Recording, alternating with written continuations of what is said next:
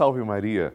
Amigos, eu sou o Padre Lúcio Sesquim, sejam bem-vindos ao Minuto de Fé e ouçamos o que o Senhor tem a nos dizer hoje. O Senhor esteja convosco, Ele está no meio de nós.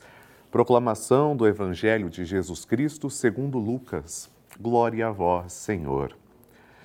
Jesus, vindo a Nazaré, disse ao povo na sinagoga: Em verdade eu vos digo que nenhum profeta é bem recebido em sua pátria.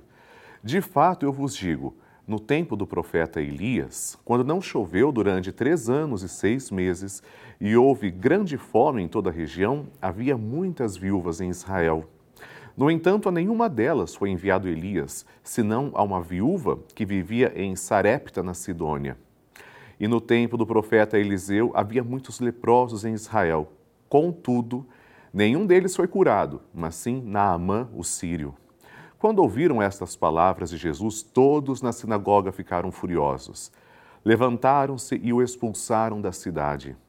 Levaram-no até o alto do monte sobre o qual a cidade estava construída, com a intenção de lançá-lo no precipício.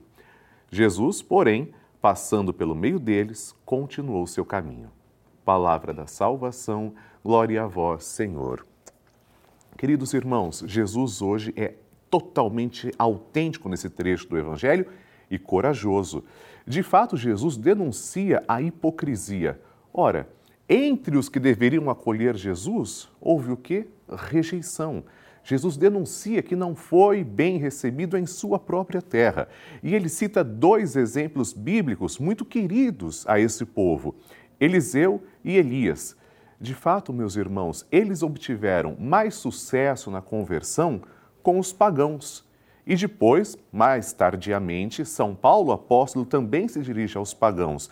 A mensagem é dirigida a todas, mas os frutos colhidos parece, até por razões históricas, que são colhidos mais em abundância quando se dirigem àqueles que são excluídos, que não são os privilegiados. E no tempo de Jesus, essa distinção entre as pessoas era muito forte.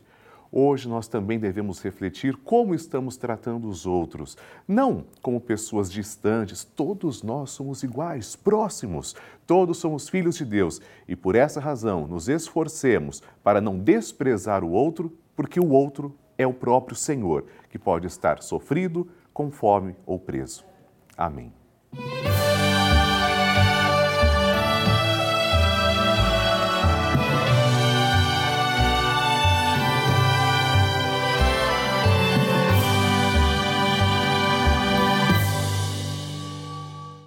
Este programa tem o apoio dos nossos benfeitores. Seja você também um benfeitor evangelizando conosco. Ligue para 11 4200 8080.